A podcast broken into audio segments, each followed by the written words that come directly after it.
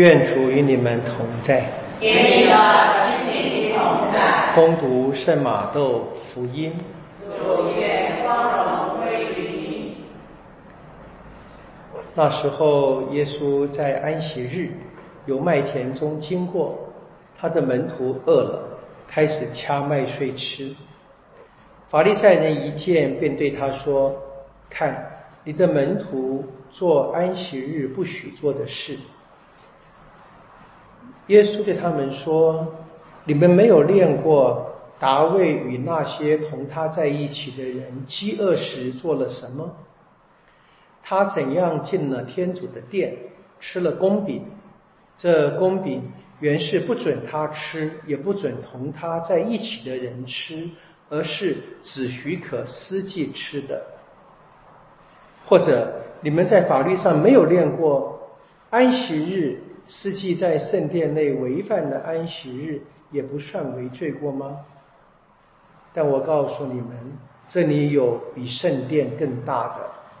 假如你们了解我喜欢仁爱胜过祭献是什么，你们就绝不会判断无罪的人了。因为人子是安息日的主，上主的圣言。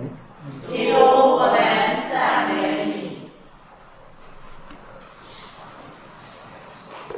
各民各族各种团体啊，都有法律，有普遍的，有特殊的。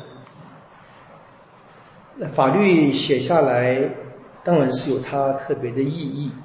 但在流传久了之后啊，人们常常会忘了那个法律的意义，而只为了遵守法律。今天的关于安息日门徒们所做的事，以及被当时的法利赛人可以说那个要看管法律、被好好遵守的人，他们之间的冲突，耶稣的解释吧，就是说要回到。法律的精神，一切的法律都是为了人的好处，不是天主需要。天主内在圆满，一无所缺。他给人定下一些法律，是要让人跟他保持好的关系，要一直知道天主是爱人的天主。人只有在真正朝拜神的时候。人才是最自由的。我们是不是能够在这样的一个背景里面去思考啊？在主日的弥撒，在每天的弥撒，我们是因此而真正得到自由，而不是单纯的遵守一个法律，或者是比较热心的操练而已。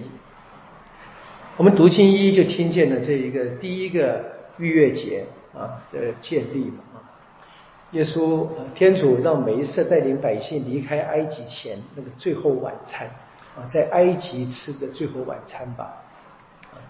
那本来游牧民族都会把他们啊最好的呃出产，就最出熟的小羊或小牛啊刚诞生的，那么献给神。那么呃如果是呃。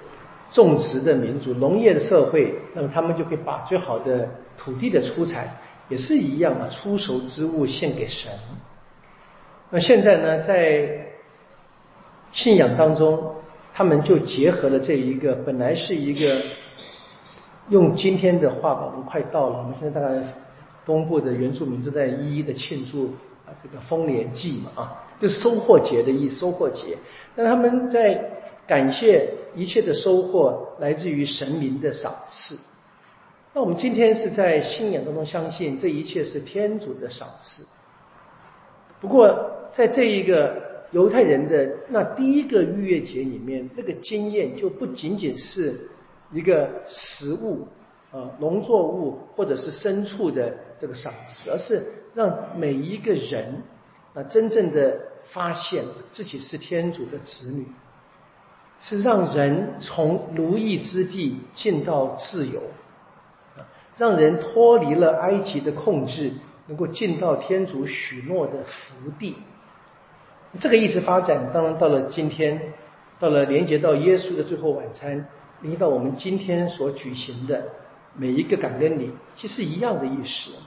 我们能不能够意识到这一个节日的重要，和我们今天在这个礼仪当中的重要性啊？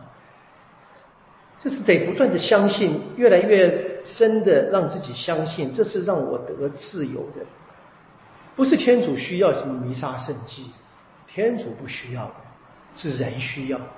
是天主借这个方式提醒人，也帮助人跟他建立好良好的关系。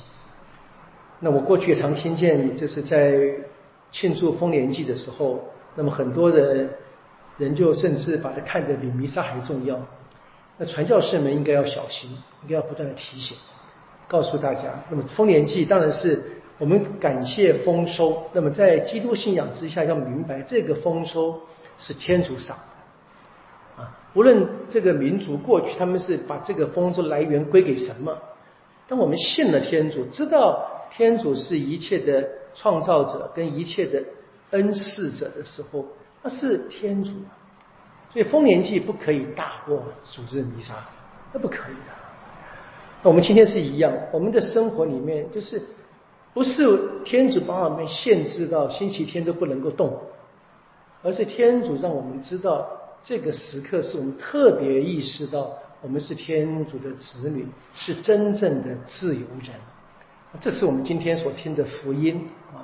耶稣说：“人只是安息日的主。”那我们自己在这里承认这一个信仰，我们也在这里朝拜他、光荣他，也得到他赏给我们的自由。